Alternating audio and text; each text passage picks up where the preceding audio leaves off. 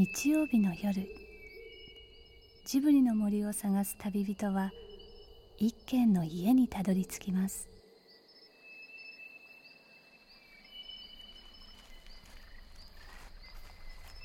ジブリの森のラジオの川のほとり。そこに立つレンガの家はスタジオジブリ鈴木敏夫さんの隠れ家です。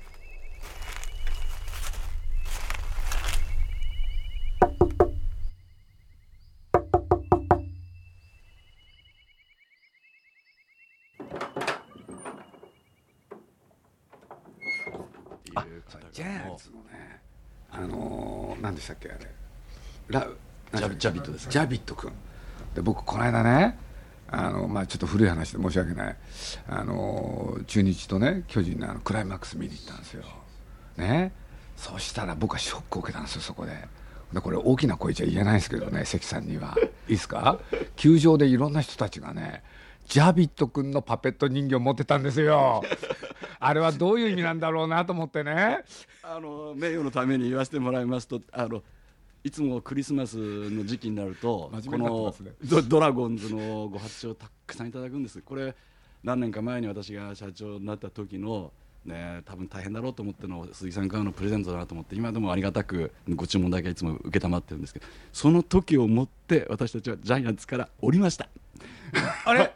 ああれ？今のパペットは私たちのではありません。あれサーローさんじゃないんだ。当然違いますよ。僕は今あガブリですよ。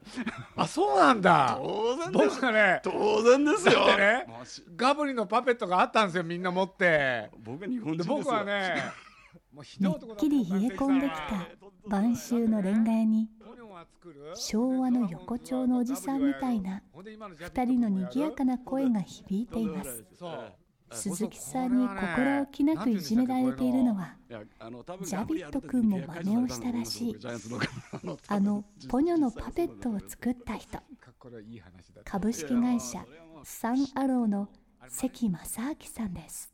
今回のね関さんポニョは大変でしたよね。おかげおかげさまで。本当大変だったですよね。大変だったです。宮崎監督が。ええ。その、まあ、ぬいぐるみってやっぱり縫ってくるんでってくるむ、はい。何をくるむかっていうのが分からなかったんですよ、あでまあトトロの時は、鈴木さんおっしゃったようにお腹をつっつくとこう跳ね返ってくる、あの柔らかさっていうかそれとかめいちゃんがこう飛び乗っちゃう、そんな感じっていうのが自分たちも分かったんですね、でポニョの場合は何をくるんで入れるかってその似てる似てないっていうのはどうでもよどうでもいいっていうわけじゃないんだけど、まあ二の次。で、要するに技術的な面はいくらでも後でカバーできるんですね、ここが似てる似てないとかと。ほらぬいぐるみって縫ってくるむわけですよ。くるんで入れるわけでくるむものっていうのはほら漢字しかないんですよね。またそういうこと。本関さんってだ社長職から誰でもできますから、あ改めて紹介しなきゃいけないけれど 誰がやってくれますかそんなのは。ジブリのぬいぐるみ。ね。トトロ。まあポニョもそうですけどねとにかくぬいぐる日本で一番のいやいやいや。いあのいいものを作ってくれるね会社の社長さんで関さやありがとんもう気が付いたらお付き合いも。うそうですね。20年来になりますかね。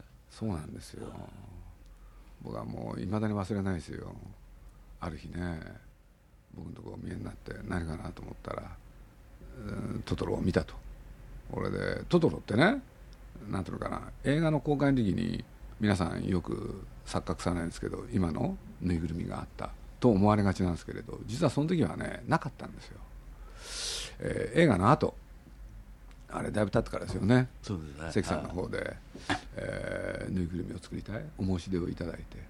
俺で僕はねそのあの映画っていうのはね作品であってぬいぐるみ売るために作ってるんじゃないとかって偉そうなこと言ってね。そんなん嫌ですよ。っつったらそしたら関さんがねちょっと試作品だけでもね見てくんないかっつって。俺で僕は見たんですよ。そしたら今のトトロですけどね。本当にいい出来だったんですよ。だから僕はねまあこれ本当関さんの名誉のために言いますけどね。あれこんなすごいものをね要するに作れるぬいぐるみ屋さんっているんだなと思って。だから人間ってのは顔じゃない。あの20年前にそう言っていただけるともっともっといいせ成長したと思うんですけどいやいや僕だって本当にそう思ったんだからあれ。え今50まあ30の半ばですね。はい。そう35素晴らしかったんですよ。ただし宮さんもね要するにぬいぐるみ作りたいって言ったら絶対嫌がるのは分かってたんですよ。俺で僕ねまあ偉そうですけどね、えー関さんに知恵を授けましたよね。でそれは何かというとね、まあ、それまでに僕はね見る機会があったんですよ。要するにトトロこうやってできた。猫バスはこうやってできましたって。でしかもそれがね関さんってまあすごかったな。大きいやつ作ってきたんですよね。ほいで僕ね見てたらいろんな種類出てきたんで。でそれを僕は一度に見たわけじゃないんだけれど少しずつ見ててねあるアイデアが浮かんだんです。でそれは何かって言ったら関さんに言ったんですけどね。当時吉祥寺にあったジブリにトラックで。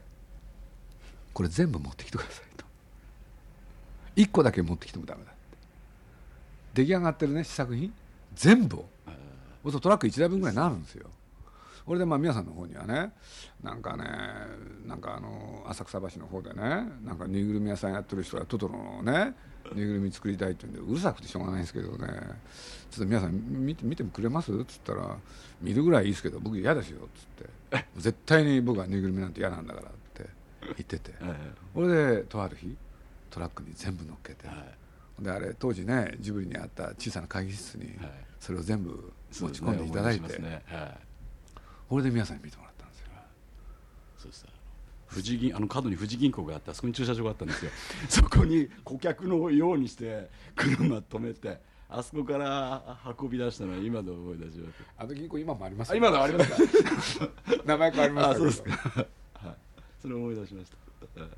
自動に並んでるところに皆さんが入ってきた入ってきたんです。で絶対拒否されるっていうもう諦めなさいっていうふうに言われてたんですそれが行ってみた瞬間に目やなんかはもっとこうで黒目この絵って紙貼ってくれたいなでもその前にねこう言ったんですよ。嬉しかった皆さん何て言ったか最初の第一声覚えてます？いや大声はもう聞けなかったですね。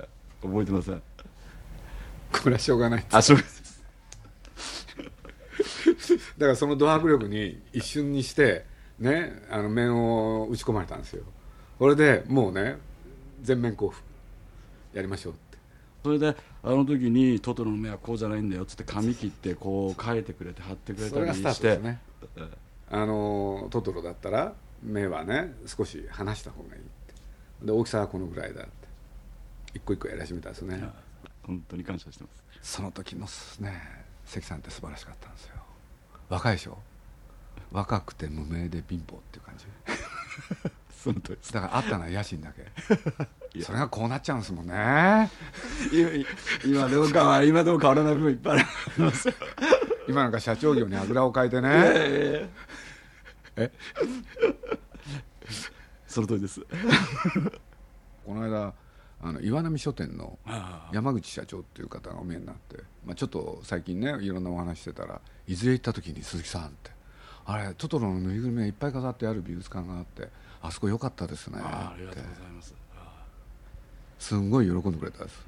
常設でやったらそれはあのぼ僕は常設にしたいんですけれども一応期限あの切られてるんですけれども切られてるって あれは自分から言ってきたじゃないですいやいやまかあ一応は最初作戦ですからそういうそういうふうに言っとかないといけないんで、僕はあの先ほどのミュージアムの話を引っ張るとちっちゃなミュージアム作りたいんですよ。僕はトトロで作りたいんですよあのなんていうのかな。子供が喜んでで大人が大人がえばれるようなあのできない子供ができないことをねやってあげてね。でその子供がそういう大人に親父に対してそのその時に思った素晴らしいすごいなっていうのは一生結構変わらないと思うんですね。でそうでなくてくるとすぐ逆転されますよね。それ自分の娘見てても分かるんで小さい時にやっぱりこのお父さんすごいなっていうふうに思わせられるようなねそんな空間がね僕らはでっかいのは自分たちのあの力じゃできないんでちっちゃい手あれをやりたいと思ってるんです。でその練習をまた鈴木さんを騙しながら自分たちの美術館で今伊豆と那須にミュージアムがあるんですけれどもそこでちょっと練習させてもらってるんですよ。ぬいぐるみでトトロを演出するっていうこれも本当にもうさっき鈴木さんがうまくあの監督を作戦でうまくだって。人聞きの悪いこと騙してくれて僕らにチャンスもらう。その騙すってね。説得してた説得してやらせていただいてるので今練習してですね。それをどっかでやりたいなとですだからねねアニメーションと似てんですよ。要するに手で描いた絵そこに命を吹き込むなんて言うけれど。えーえねぬいぐるみも多分同じですよーねそうなんですね全くその通りなんですね、これでね、まあ、実を言うとあのはテレビその他に出てるあのハンドパペット、実は、まあ、ポニョっておかげさまで世界から引き合いが多くて世界行くんですけどね世界のいろんなとこ送ったんですよ。そしたらこれがね評判いいんですよ。もうアメリカ行こうがね韓国へ行こうが台湾行こうが本当フランスへ行こうが。俺でまあ、えーフランスへ行った時ねパリか。あベネチアかな。パリもそうだったけどベネチアも。もうとにかくあのキャラクターが大評判で。そのやっぱりこの商品のここって感じてもの作るわけですね僕らは。この商品のこのここのところを表現したいっていうのがあの別にキャラクターでなくっても犬でも猫でも何でもここの部分のこんな表現してそれが触れてもらったりしたらあの喜ぶだろうなとかって思ってでやるわけですね。それそれをくるむ。そして縫う。っていうことなわけなんですよ。でそれを僕はこうこうだからこういう商品でこういうの作りたいんだっていうふうにデザイナーに言ってそれをとにかくくるんでくれっていうふうにいつもあの作り手にはデザイナーの人に言ってるんですね。ででそれを多分買ってくれた飼い主になる人とかその人たちがまたそれにその親から子供へだったら何かそんなあの気持ちを込めるとかっていうのがまた困困っていってあの大切な一生離れない自分の仲間になっていくんじゃないかなっていうふうにポニョって映画がね要するに瓶に頭を突っ込んで困ってたポニョ、はい。それを助けるじゃないですか、はい。そのポニョに名前をつけてでその後宗介君は何したかって言ったらポニョを育てますよね、うん。だから似てるなって気がしたそういう話ですよねポニョって。だからそれによってなんつうか自分のものになるっていうのか。うん。そうそうですね。日本語だって言葉だって教えたのはね宗介だし。それからこういう時はこうする。ああするも教えたのも宗介。これ面白いですよねそうするとお客さんだってまあ映画見るとかいろんなことがきっかけであるキャラクターを見るんですけどね。頭の中に多分ねイメージするんですよ。だから感じるんポニョなんかもねポニョは触ったらどうなんだろう。ってそうするとそれを実現してあげるのがそういうことですね、キャラクター商品、はい関さんが静岡県伊東の伊豆テディベアミュージアムで開催している「隣のトトロ展」には宮崎さんが脱帽した3メートルのトトロがあなたを待っています。ぜひ一度お尋ねください。まあでも本当あの関さんにはね僕ねあの、まあ、僕は今年ね夏にあのいわゆる還暦っていうのを迎えて俺でまあ皆さんにお祝いしていただいてねすごい嬉しかったんですけどねお返しをどうしようかと思ってすごい悩んで悩んでる時にねいろいろね、えー相談に乗ってくれたのがね関さんだったんですよ。いやもう声かけていただいて本当にもうありがたく、ま、で僕はあの最終的にあの箱書きが良かったですね。鈴木さんの文字の。で僕は中いらなかったんじゃないかと思うんですよ。開けずべからずって書いてあの玉手箱みたいにしてですね。中にあのグランマン丸みたいな感じのなんかそういうあのいやあれね箱ねあのカズちゃんのアイデアだったんですよ。あカズちゃんってジブリのね、あの名字なんて言うんだっけ？あ小林って言うんですけどね。あの表にね何か書いた方がいいですよって、で書くっつったって何書こうって言ったらね彼女が思い出してくれてこの間あれ書いてたじゃないですかって。何って言ったら遊びをせんとやなんとやらって。言ったんだよね確か。これでねじゃあもう時間ないからそれにしようっつって。あで僕あの言葉好きだったんですよね。あ遊びをせんとや生まれけん、うん、両人秘書よりなんて言ってね雰囲気出たもんね、いやよかったうん、そしたらねいろんな方からねあのー嬉しかったっていうのかえー、えーと思ったのはあのーあの箱をね字のとこだけ蓋外してどっかに飾ってらっしゃるっていう人が いやいやそれわかりますね。僕の下手な字で筆で。とっても良かったですよね。初めあそこにあの星野社長がおっしゃってた不老不死でおおいず知らず。でだったら鈴木さんがおいないでしなかったら嫌だなーなんて思う人たくさんいるかなと思って冗談で 初めこんな文字が入るといいやなんてあの患者さんと話してたんですよ。そうですか。は木の箱があるわけですよね。そんな大きいもんじゃないですけど。ほんでその中に湯飲みがあってそこに絵が描いてあると。それとあとサイコロが3つ。そして最後にそれを全部あの切れで包んであるんですけどね。あの箱も良かったそれで今の、えー湯飲みも良かった。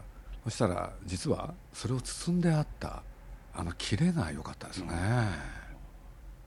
あれはどなたのアイデアだったいやまあみんなの あのきめ細かい 私たちのフォロー。だからね一個一個ねバラバラにあったら変な言い方ですけどね大したもんじゃないかもしれないけれどその3つが合わさるといい感じのものになってた 余っ余ってるのがあるんですよ。ププレゼントしましょうか。ああ。ぜひ。じゃあ。ぜひって僕もじゃないけど3個ぐらい。3個。いやー喜ばれると思います。遊びをせんとや生まれけんっていう言葉があります。これを聞いてどう思いますか？短い文章でいいから感想を教えてください。応募の条件。お応募の条件ですか？あいい言葉ですよね。関さんの渾身の力作鈴木敏夫還暦記念。豪華木箱入りチンチロリンセットをご希望の方は www.tfm.co.jp スラッシュ汗まみれ。www.tfm.co.jp スラッシュ汗まみれまでどうぞ。あのなんていうのかな今回自分が宣伝をやっていく時はあのハンドパペットがものすごい大きななんていうのかな僕にとってはポイントだったんですよ、うん、僕は3つぐらいしかね宣伝で考えてなかったんですよ。であの歌があるでしょ。俺で今のハンドパペットがあって俺で3つ目にはとにかく明るい、ね、世の中暗いから、はもうこれこれによって明るくできないかなって考えたのその3つしかないんですから、でその重要な要素を占めるのがこのハンドパペットでしょ？でやってたある日。あれ6 5月ぐらい？6月ぐらい？いあれ宮さんあれ宮さんが言い出した。ああそうですね。あのー、5, 5月か6月。に7月だからね。皆さんが5月の終わりです。担当の今井を呼びつけるんですよね。俺でこのハンドパペットは何だと。皆さんあのハンドパペットって英語で言えないからこの指人形は何だっていうねそのこの顔が嫌だと。でよく覚えてるんですけどね顔になんていうのかなぬ縫ったそうなんです。あの、この膨らみ出すためにはここのところに縫い線が顔に線が入っちゃうんですね。線が入るんですよね。はい。でこれをね、えー違うじゃないかと、はい。うん。それを取れないかと。それから2つ目が髪の毛がねえ違うと。ね茶髪で茶髪の不良に見えるらしいですね。あの。これは不良だと。これで3つ目。これが大変でしたね。色が違う。つまり全否定です。全否定ですね。それで関さんがまあね本当に苦労してこの色なのかあの色なのかっつって皆さんの前に持ってきてもらってねこれで髪の毛もまあ今市販してるものにたどり着くのにいろいろありましたよね。あれは公開間際ですよね。そうですも公開間際で。これでもうね公開の時には間に合わないかもしれない。実際はあの2週間ほど遅れましたですけれども。そうですよね、はい。皆さんはね完成度が高いものに対してなんかね違和感があるんですよ。ですからあの湯たんぽを、はい。あの作られて、はいはいはい自分の方がありポニましたョのね、はい、ポニョでポニョで湯たんぽ作った人がいるんですよ。でそれと同じもの作ってくれって言われたんですけど超えられなかったですあのその味が出せない。なんていうのかな。皆さんってね上手に作ってあるよりも一生懸命作ってある方が好きなんです、いやその通り。それでしょ？ええそうです。うん、要するに好きな人があの一生懸命作る。で結果として完成度が低くてもそっちを評価するんですよ。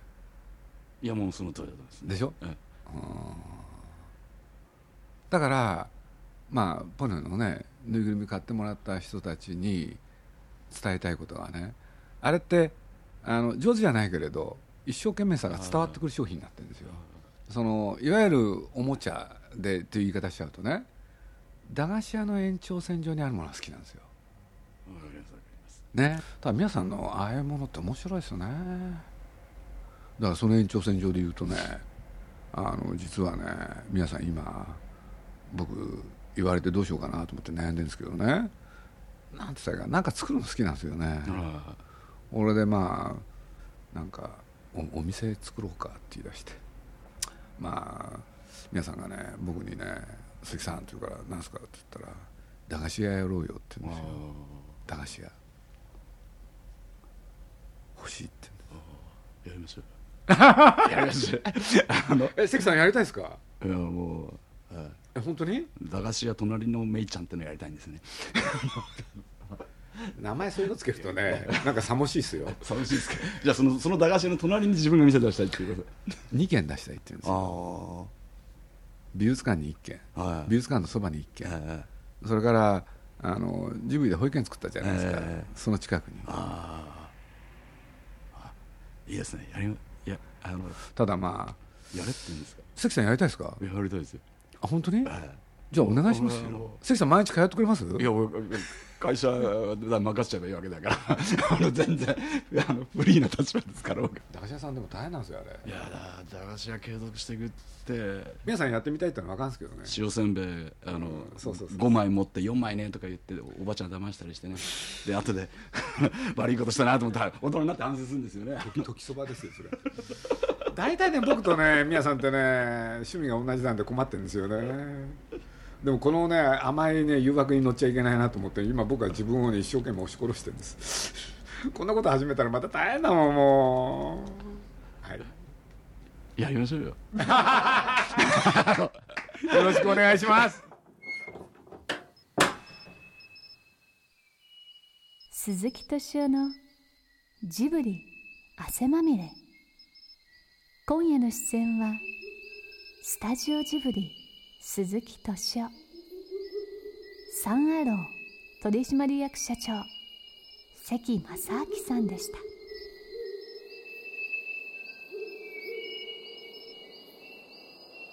この番組はウォルト・ディズニー・スタジオ・ホーム・エンターテインメント読売新聞ドリームスカイワード JAL 町のホットステーションローソン朝日飲料の提供でお送りしました。